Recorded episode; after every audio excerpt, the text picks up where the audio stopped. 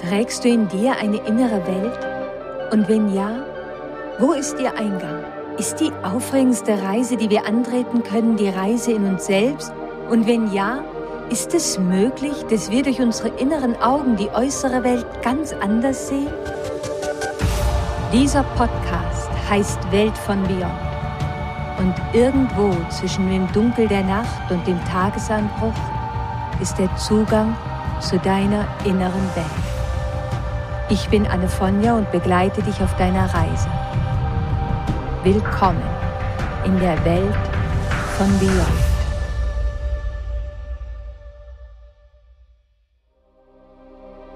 Herzlich willkommen zu unserer heutigen Reise Beyond. Einige Jahre bevor ich in die uralte Stadt zog, in der ich den kleinen Laden mit der grünen Eingangstür in der schmalen Gasse fand und William Morgan in mein Leben trat, lebte ich in einer anderen großen Stadt im Norden Deutschlands, in Hamburg. Es war an einem Samstagabend in einer der unzähligen kleinen Kneipen, als ich Emil kennenlernte. Emil sah gar nicht aus, wie man sich vielleicht einen Emil vorstellen mag. Emil war sehr groß, sehr, sehr groß. Er hatte riesige Hände, breite Schultern. Er trug einen Vollbart und seine dunkelbraunen Haare nach hinten zu einem Pferdeschwanz zusammengebunden. Er war für mich eine Mischung aus einem Seebären und einem gigantischen Riesen. Überall, wo Emil auftauchte, schauten die Menschen ihn mit genauso großen Augen an, wie Emil groß war. Emil erzählte nie viel aus seinem Leben. Ich wusste nur, dass er auf St. Pauli groß geworden war und dort als Türsteher arbeitete. Bis er eines Tages, es war kurz vor Weihnachten, mich auf eine heiße Tasse Schokolade einlud. Wir saßen dort am Tisch und auf einmal war es so, als ob ich in seinen Augen nicht mehr den starken, mutigen Emil sah, sondern mich, der junge Emil, ansah. Und er begann zu erzählen, von seiner Kindheit, die keine Kindheit war. Als er fertig war, sagte er, Weißt du, weil ich groß und stark bin, denken immer alle Menschen, dass ich das Leben und meine Erlebnisse gut wegstecken kann, dass ich unschlagbar bin, dass ich es mit jedem und allem aufnehmen kann. Mir fällt es so schwer zu zeigen, dass ich auch schwache Momente habe, dass ich auch traurig bin, und dass ich es nicht immer mit allem aufnehmen kann, vielleicht auch nicht will. Es ist so, als ob mir die Menschen nicht glauben würden und als ob es für sie unangenehm wäre, mich verletzlich zu sehen. Was dann geschah, dauerte nur wenige Sekunden. Aber das Bild, das hat sich so fest in meine Erinnerung eingeprägt. Emil schaute hinunter in seine Tasse Schokolade und in seinem Blick und in seinem Ausdruck war so klar zu erkennen, dass er überhaupt nicht damit rechnete, dass ich auf seine Worte eingehen würde. Wie oft muss er die Erfahrung gemacht haben, dass Menschen in ihm nur den Riesen Emil sahen, der sich durchschlug im Leben und der es mit allen aufnehmen konnte. Da war gar keine minimale Erwartung, dass ich auf seine Worte eingehen würde. Manchmal kann das, was nicht gesagt wird und nur im Ausdruck liegt, mehr erschüttern als alle Worte. Ich weiß nicht, was an dem Abend dazu führte, dass er sich öffnete. Vielleicht die Weihnachtsbeleuchtung, vielleicht der Duft, der Erinnerungen hervorrief, die er lieber nicht gehabt hätte. Oder die Erinnerungen, die zu fehlen schienen, die er sich aber so sehr gewünscht hatte zu haben. Als ich Hamburg verließ, verlor ich mit der Zeit auch den Kontakt zu Emil. Ich weiß nicht, wo er heute ist. Aber jedes Mal, wenn ich Geschichten über Riesen höre oder Bilder von Riesen sehe, dann denke ich an Emil zurück. Ich weiß nicht, ob ich ihm an dem Abend das schenken konnte, was er an Mitgefühl gebraucht hat. Ich habe erst Jahre später vielleicht die ganze Tragik seines Lebens verstanden.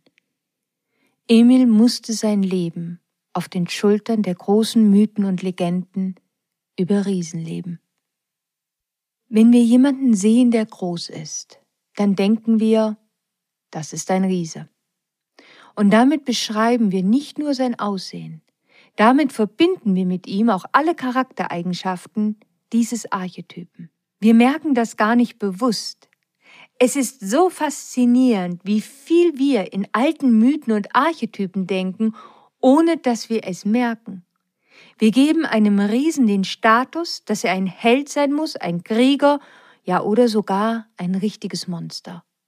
Selbst wenn wir einem Menschen begegnen, der sehr groß, aber sanftmütig ist, dann sagen wir, das ist ein sanfter Riese.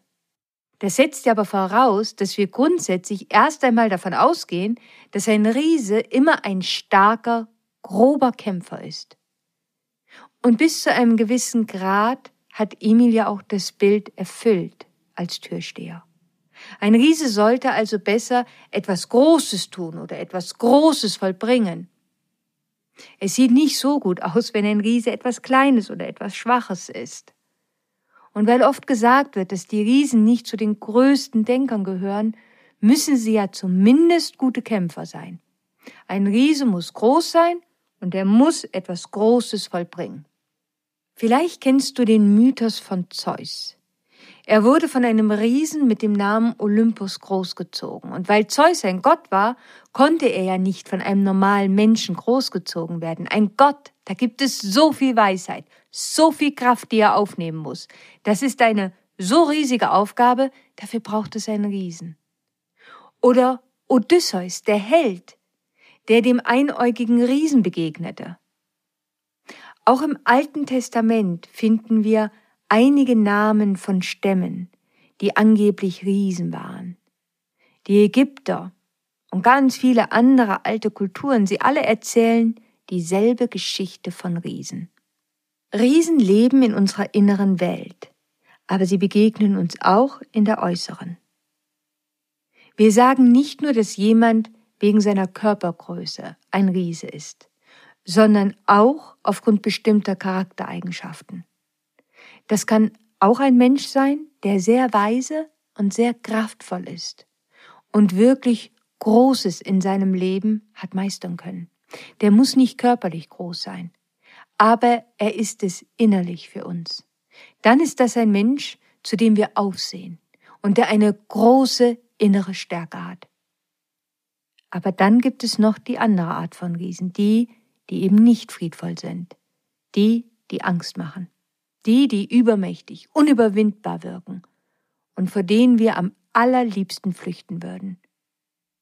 Diese Riesen lassen im Vergleich alles andere klein aussehen, machtlos aussehen. Und diese Riesen, die sind selten freundlich, geschweige denn menschenfreundlich. Auch wenn diese Riesen körperlich sehr groß sind, so werden sie in einigen Märchen und Legenden und Mythen so dargestellt, als wäre ihre Intelligenz eben nicht genauso groß wie ihr Körperbau. Sie sind dann vielmehr grobschlächtig. Und so kommt es, dass kleinere Wesen in den Geschichten in der Lage sein konnten, Riesen zu überlisten. Wir leben unser Leben auf den Schultern der großen Mythen und Legenden, hatte William Morgan immer gesagt. Und ich habe es ihm zu verdanken. Mit seinem kleinen Laden voller alter Bücher, kurioser Instrumente, Statuen und Sanduhren, dass er mich lehrte, wie wichtig die Bedeutung der Mythen und Legenden für unser Leben ist. Er hat mich gelehrt, dass es die alten Mythen und Legenden sind, die uns helfen, unsere innere Welt besser zu verstehen und damit die wahre Geschichte in der Geschichte zu erkennen, die wir leben. Er hat mich gelehrt, dass alle Charaktere, Figuren und Kreaturen, die darin vorkommen, eine Sache miteinander gemein haben, dass sie eine bestimmte Form von Energie repräsentieren, die es gilt, dass wir sie in uns meistern, um unseren Seelenplan zu erfüllen. Ich bin William für alles dankbar, was er mich lehrte. Aber am meisten bin ich ihm dafür dankbar, dass er mich lehrte, mein Leben mit anderen Augen zu sehen, mein Leben symbolisch zu sehen. Er hat mich gelehrt, wo ich hingucken muss und wie ich schauen muss, um Antworten finden zu können auf meine Fragen. So kam es, dass ich vor einigen Jahren in einer kleinen Kirche landete. Ich gehe manchmal in Kirchen, wenn ich einen Moment der Stille brauche.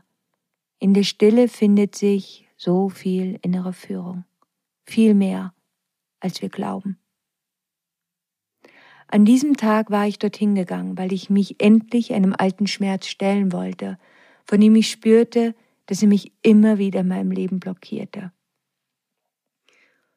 Dass er mich blockierte, weil die Erinnerung und die damit verbundenen Gefühle mir so mächtig erschienen, dass ich immer wieder das Gefühl hatte, dass ich diesen Kampf niemals gewinnen könnte. Und während ich dort in der kleinen Kirche sah, fiel mein Blick auf ein Gemälde. Darauf war ein Hirtenjunge zu sehen, im Kampf mit einem Riesen.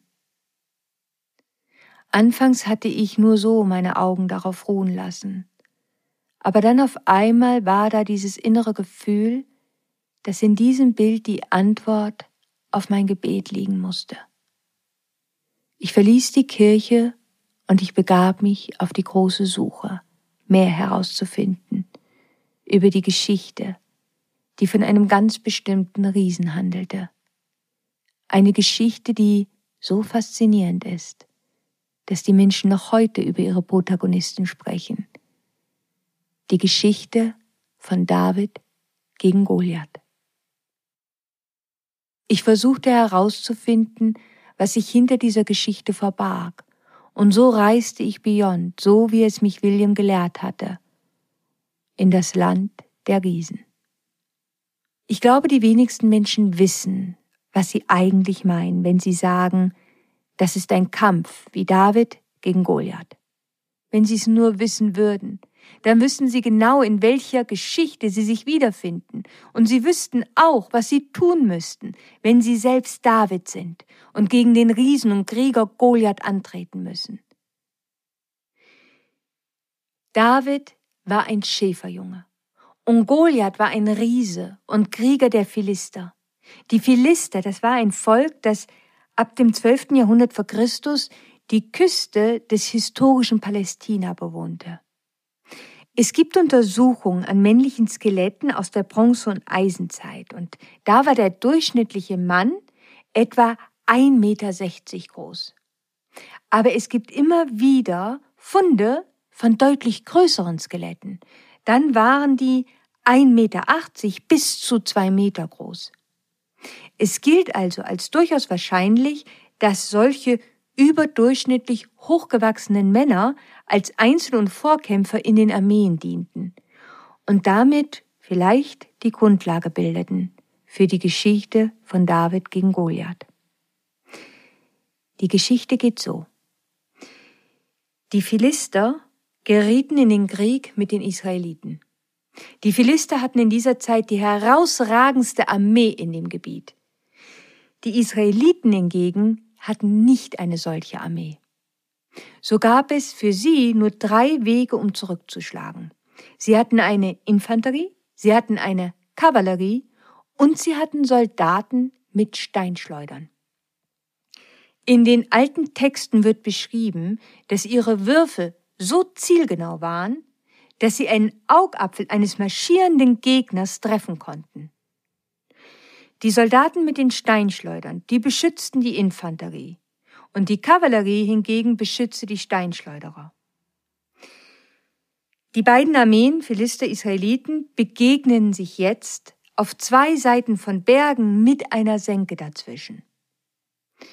Das bedeutet, die beiden Armeen saßen auf ihren jeweiligen Seiten fest, weil keiner wollte durch die Senke zu dem Gegner gehen und sich so in eine angreifbare Situation begeben, und so taten sie das, was man früher tat. Jede Armee sendete ihren besten Gladiator aus, und die beiden sollten nun gegeneinander kämpfen, und wer immer dabei gewann, beendete den Krieg, und die Armee hatte gewonnen. Das war der Moment, in dem die Philister Goliath als Gladiator von ihrer Seite aus aussandten. König Saul sagte zu seinen Männern, Wen von euch soll ich gegen Goliath in den Krieg schicken? Denn wen immer ich wähle, den sende ich in den Tod hier.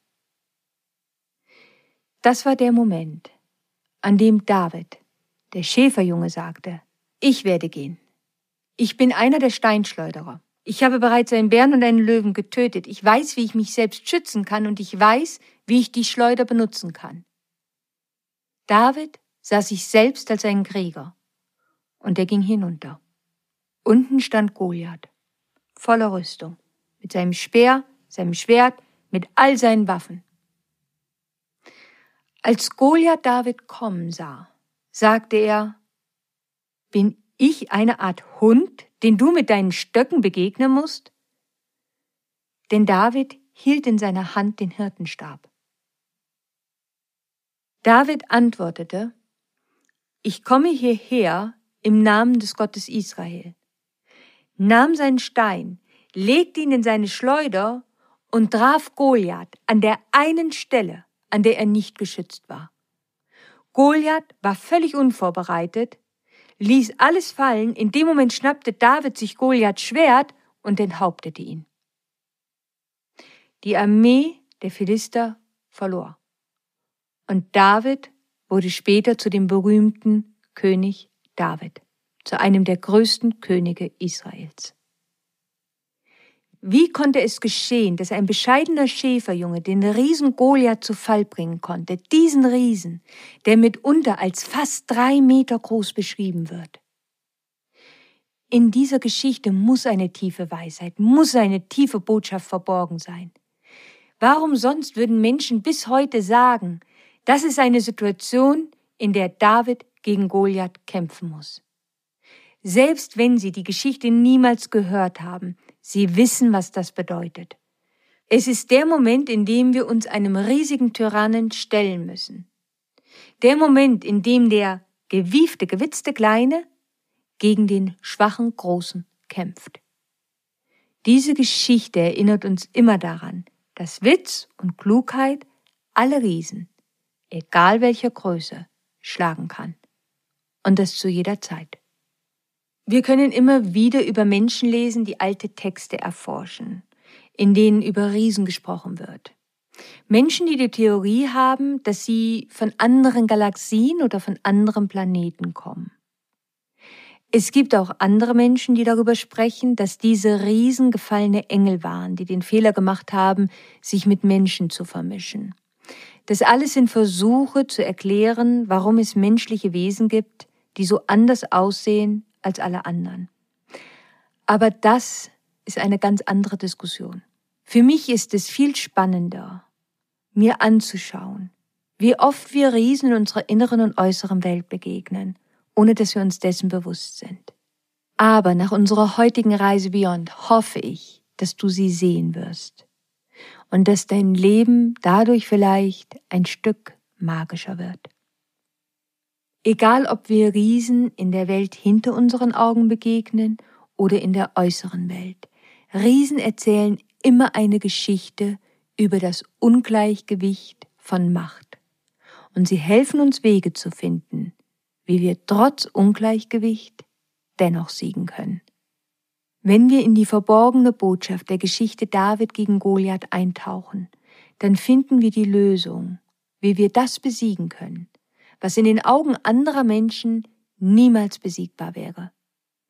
Die Lösung liegt in dem Durchschreiten der Illusion, dass Größe irgendetwas bedeuten würde. Die Lösung liegt darin, gar nicht erst zu denken, dass ich gegen etwas nicht ankommen kann, weil es zu groß ist. Ich glaube, wir merken gar nicht mehr, wie viel Macht wir etwas geben, nur weil es groß ist weil es in unseren Augen riesig ist. Goliath war groß, aber David hat ihm keine Macht gegeben. David wusste, dass seine Macht in seinen Fähigkeiten lag als Steinschleuderer und in seiner Fähigkeit zu zielen. Ganz egal, wie groß Goliath war, egal welche Rüstung und welche Waffen er mitbrachte, David war flink und er konnte treffen. Die Riesen, die uns begegnen, das können Menschen sein, es können aber auch Situationen sein, Erinnerungen, eine Krankheit, eine Herausforderung, eben etwas, was uns riesig, unüberwindlich und nicht besiegbar erscheint. Wie oft haben wir selbst in unserem Leben schon entschieden, dass wir einen Kampf verloren haben, bevor wir ihn überhaupt begonnen haben. Ganz egal, ob unser Gegner ein Problem war, eine Herausforderung, ein Mensch, eine Beziehung, weil wir es, was auch immer es war, angesehen haben als einen Riesen. Und wir haben uns klein gefühlt. Und das da draußen so groß. Fast immer, wenn wir das Wort riesig oder gigantisch benutzen, dann sollten wir innerlich aufmerksam sein und wissen, dass wir symbolisch gesehen gerade einem Riesen begegnen und in der mythologischen Geschichte von David gegen Goliath uns befinden. Wenn wir vor den Riesen zurückschrecken und aufgeben, was hat uns dann am Ende wirklich besiegt? Unsere eigene Wahrnehmung oder der Riese? Es ist unsere eigene Wahrnehmung. Das Problem ist nicht die Situation, es ist nicht der Mensch, nicht die Herausforderung. Das Problem ist die Proportion, mit welcher wir uns selbst im Bezug auf dieses Problem sehen. Am Ende sind wir es vielleicht, die unsere riesigen Ängste und unsere riesigen Erwartungen auf die Riesen da draußen drauf projizieren. Wie viel Macht hat etwas Großes über uns? Die Idee, dass groß besser ist, ist etwas, damit kommen wir jeden Tag in Kontakt auf den sozialen Netzwerken, überall. Sogar im Bereich der Gesundheit. Es gibt Studien, die zeigen, dass Menschen glauben, dass große Tabletten besser helfen. Wir denken unbewusst, dass etwas, das groß ist, auch machtvoll sein muss. Und wenn etwas klein ist, dann kann es ja nicht viel Macht haben. Wir sehen darin die Annahme vieler Menschen, Macht bekämpft Macht. Da ist ein Krieger, der kleidet sich für den Krieg und der begegnet jetzt einem anderen Krieger, der genauso wie er für den Krieg gekleidet ist. Das war aber bei David gegen Goliath überhaupt nicht der Fall. Der Grund, warum David gegen Goliath gewann, ist, dass er nicht genauso dachte wie Goliath. Es lag nicht daran, dass er kleiner war. Er dachte nicht, wie Goliath es von ihm erwartete. So wie der Krieger es von ihm erwartet hätte, es ist symbolisch also eine Auseinandersetzung zwischen den überkommenen Denkstrukturen, zwischen den alten Wertesystemen, repräsentiert durch den Riesen Goliath, und dem Held David, der mit Mut, mit Witz, mit Klugheit dem entgegentritt. Und hier kommt mein Tipp. Und wenn du dir nur eine Sache mitnimmst aus unserer Reise heute, aus diesem ersten Teil, dann bitte lass es das sein. Wann immer du versuchst, gegen etwas aufzustehen, dann denke nicht wie dein Gegner. Wann immer du als David in den Kampf gegen Goliath ziehen musst, denk anders, ganz anders als Goliath. Die Botschaft der Geschichte von David gegen Goliath ist nicht, dass auch einmal der Kleinere gegen den Größeren gewinnen kann, sondern dass es oft unsere falschen Vorstellungen und Wahrnehmungen sind, die uns machtlos fühlen lassen. Und dass derjenige, der eine richtige Wahrnehmung hat und in der Lage ist, kreativ zu denken, seine Seele einzusetzen, klar im Vorteil ist. Was sind die Riesen in deinem Leben gewesen, die dir solche Angst gemacht haben? Welche Autoritäten sind das gewesen? Welche Situationen? Welche Herausforderungen? Wer oder was waren die Riesen, die dir in deinem äußeren Leben begegnet sind? Die Geschichte David gegen Goliath erzählt, dass David fünf Steine mit in den Kampf nahm, aber nur den fünften einsetzte. Die Zahl fünf symbolisiert unter anderem das fünfte Element unserer Seele und die Gnade. Deswegen müssen wir auch an der Stelle ein Stückchen über unsere Intuition sprechen. Wir denken oft, dass unsere innere Führung uns etwas Großes schenken muss ein großes Zeichen senden muss, damit wir es wirklich glauben. Oder dass die Lösung, die uns unsere Intuition zu einem Problem schenkt, dass die außergewöhnlich sein muss. Wir sehen so viele Möglichkeiten in unserem Leben nicht, weil wir etwas Großes brauchen. Ein klares, gigantisches Schild, auf dem steht, ja, das hier ist wirklich dein Weg. Oder wir brauchen eine Idee, die wie eine Art bombastisches Feuerwerk in unser Leben kommt. Und wir vergessen dabei, dass dieser Wunsch nicht aus unserer Seele kommt, sondern eng verbunden ist mit unserem verletzten Ego und seiner Angst beschämt zu werden, weil wir Fehler machen könnten. Wenn wir doch nur weniger Angst hätten, dann würden wir unsere innere Führung so viel besser wahrnehmen. Aber weil die Angst so groß ist, suchen wir im Außen nach großen Zeichen, die wir dagegen setzen können. Ein Gedanke, eine Idee, eine Inspiration, die auf einmal da ist, so klein, das ist viel zu klein für uns, obwohl sie so wertvoll ist. Wie eine Art Samen, der in unser Leben kommt, aus dem dann etwas Großes wachsen könnte, wenn wir uns richtig um ihn kümmern würden. Ich weiß, dass es paradox klingen mag, aber ich glaube, wir fangen nicht klein an, weil wir so große Selbstzweifel und so große Ängste haben.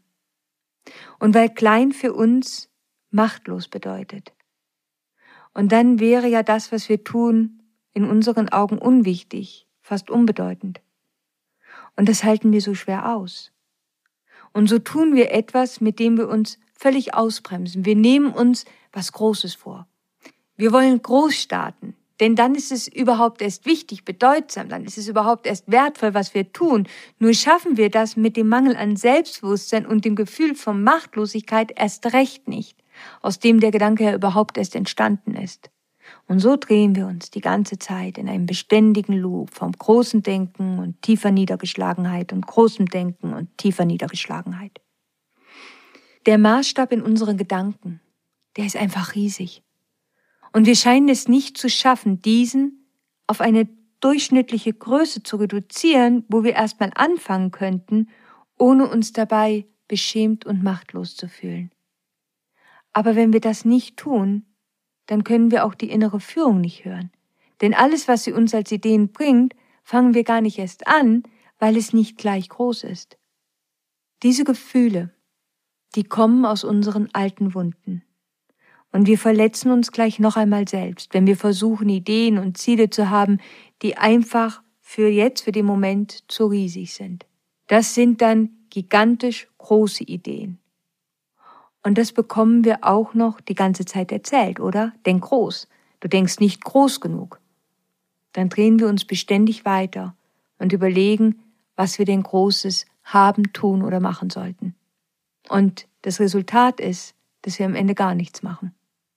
Diese Gedanken sind die Riesen unserer inneren Welt. Das sind die riesigen Erwartungen, die riesigen Vorstellungen von dem, was wir denken, wie unser Leben aussehen sollte.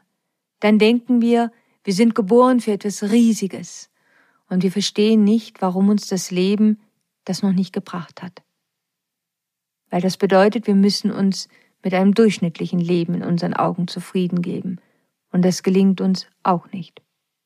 So setzen wir uns selbst gefangen wir werden zu Gefangenen der Riesen unserer inneren Welt, der riesigen Gedanken, mit denen wir versuchen, eine alte Wunde zu heilen und uns dabei nur noch so viel tiefer ins Fleisch schneiden. Wir alle haben schon einmal gesagt, dass wir uns riesigen Aufgaben oder riesigen Problemen gegenübersehen. Damit sagen wir, dass wir nicht wissen, wie wir die jetzt handhaben sollen. Ganz oft liegt das daran, dass wir solche Aufgaben nehmen und dann in unseren Augen ihre Proportion im Verhältnis zu unseren Fähigkeiten völlig verzerren. Dann hoffen wir eben auf die Intuition, die da mit einem Feuerwerk kommen soll. Eine der Dinge, die wir als riesige Herausforderung sehen, sind zum Beispiel Schulden. In dem Moment, in dem wir finanzielle Schulden in unserer Wahrnehmung als riesig ansehen, in dem Moment sagen wir uns selbst, dass wir das niemals handhaben können. Und im nächsten Schritt gehen wir in die Opferhaltung und geben alle Macht an das Außen ab und hoffen, dass uns irgendjemand da draußen irgendwie retten wird. Dann werden die Schulden die Riesen in unserem Leben. Und wir denken, wir können niemals gegen genau diese Riesen ankämpfen, wir können sie niemals besiegen, wir können sie niemals unter Kontrolle bringen. Wann immer du etwas als riesig ansiehst, bedeutet das, dass du deine Macht in Proportion zu der Aufgabe genau in dem Kräfteverhältnis siehst. Und in dem Moment wirst du so viel Kraft, so viel Macht verlieren. Stell dir einmal vor, dass du mit einer Person oder mit einer Situation in einen Machtkampf gerätst. Jetzt entscheidest du in deiner Wahrnehmung, dass dieser andere Mensch oder die Situation ein riesiges Problem für dich ist. Das ist dann eben riesig. Aber vielleicht hättest du mit dem Problem ganz einfach umgehen können. Es ist nur das, was du entschieden hast, dass du es zu etwas Riesigem erklärst. Aber genau in der Sekunde, wo du etwas anderes zu einem Riesen erklärst, lebst du diesen Mythos. Ich habe etwas oder jemanden in dem Moment eine Machtposition gegeben, die er oder es vorher überhaupt gar nicht hatte. An der Stelle werde ich jetzt logischerweise, weil ich jetzt mitten in dem Mythos drinne bin, ganz andere Kräfte in mir selbst finden müssen, ganz andere mystische Fähigkeiten, um damit umgehen zu können. Denn ich habe ja bereits einen Menschen oder eine Situation in meiner Wahrnehmung als unbesiegbar eingestuft und mich selbst als den schwächeren Gegner. In dem Moment, wo ich jemanden oder etwas als Riesen bezeichne, bin ich also mitten in dem Mythos. Und ich werde mich und meine Macht dementsprechend wahrnehmen, eben als weniger.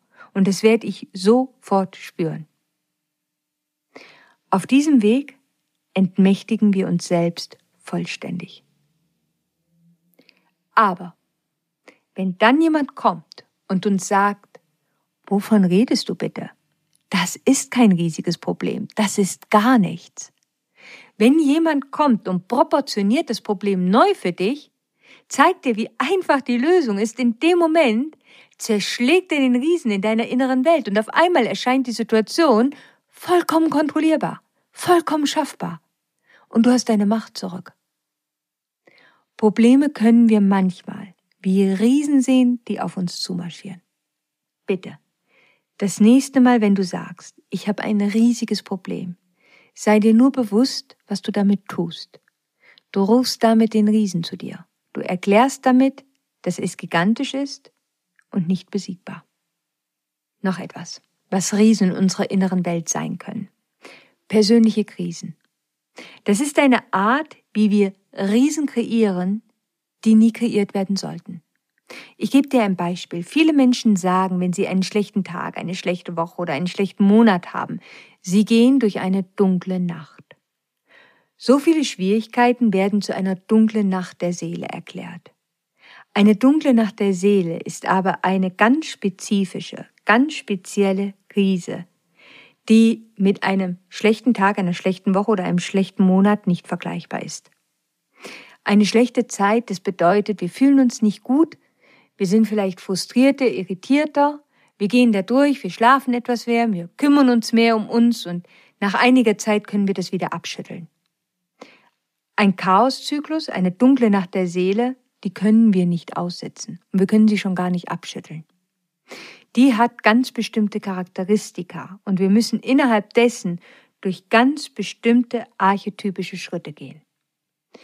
Wenn wir also aus einer schlechten Phase eine dunkle Nacht der Seele machen, obwohl sie es vielleicht gar nicht ist, dann müssen wir aber dennoch die ganze Zeit diesen Riesen füttern. Riesen essen aber eine Unmenge an Aufmerksamkeit und an Energie und an Ressourcen und sie zehren uns auf. Und Riesen werden in unserem Kopf Kriege führen. Und sie müssen immer und immer wieder gewinnen. Was ich dir damit sagen möchte, wenn du also beginnst, ein Problem zu kreieren und entscheidest, dass es riesig ist, dann wird deine Macht sinken. Und das Problem kann dich aufessen. Weil der Riese muss gewinnen. Weil du hast ihm ja diese Macht zugeschrieben. Wenn du sagst, das ist einfach etwas, was mich irritiert, dann wirst du dich wahrscheinlich sehr viel weniger ausgelaugt fühlen. Es sind unsere falschen Vorstellungen und Wahrnehmungen, die uns machtlos fühlen lassen. Damals, als ich in der kleinen Kirche war und um Hilfe bat, war es eine schmerzhafte Erinnerung, die wie ein grober Riese in meiner inneren Welt lebte. Sie kam mir so viel machtvoller vor, als meine innere Macht mir erschien. Einmal durch diesen alten Schmerz zu gehen, kam mir vor, als wäre es eine riesige Aufgabe, bis ich erkannte, dass es wichtig war, diese alte Erfahrung auf meinen inneren Altar zu legen, sie mir anzuschauen, darum zu bitten, dass ich meine Wahrnehmung dazu ändern möge. Wenn wir etwas auf den Altar legen, dann können wir nicht bitten, dass uns jemand das Problem wegnimmt. Worum wir bitten ist, dass wir unsere Wahrnehmung darauf ändern können. Ich hoffe, dass Emil es auch geschafft hat. Ich glaube, dass er an dem Tag, an dem er mich auf eine heiße Tasse Schokolade einlud und mir von dem Schmerz seiner Kindheit erzählte, symbolisch den Mut hatte, die Erinnerung auf den Altar seiner inneren Welt zu legen. Alle haben in Emil einen Riesen gesehen. Aber ich, ich möchte mir Emil vorstellen als David, der gegen das riesige Monster seiner Erinnerung angetreten ist und siegte, indem er sich der Erinnerung gegenüber nicht machtlos fühlte und indem er erkannte, dass er in dem Moment, wo er seine Verletzlichkeit zeigte, immer auch noch ein riesiger Krieger war, vielleicht sogar zu einem wahren Krieger wurde zu einem des Lichts. An dieser Stelle endet für heute unsere Reise Beyond. Am kommenden Dienstag begegnen wir auf unserer Reise in das Land der Riesen noch einer ganz anderen Art, in der inneren und äußeren Welt. Riesen, die wir so nicht in den alten Mythen und Legenden finden und die uns und unser Leben aber ganz maßgeblich beeinflussen können. Wir begegnen den lichtvollen Riesen. Wir finden heraus, was sie mit unserem Ruf zu tun haben und welche unglaubliche positive Macht sie verkörpern. Auf meiner Instagram-Seite Anne Fonja findest du auch eine Post zu unserer heutigen Episode über die schwierigen und die herausfordernden Riesen, denen wir im ersten Teil begegnet sind. Und ich würde mich sehr, sehr freuen, wenn du mir dort deine Gedanken dazu schreiben magst. Am kommenden Dienstag um 5 Uhr am Morgen treffen wir uns wieder hier zum zweiten Teil unserer Reise in die Welt von Beyond und in das Land der Riesen. Bis dahin, stay magic. Always.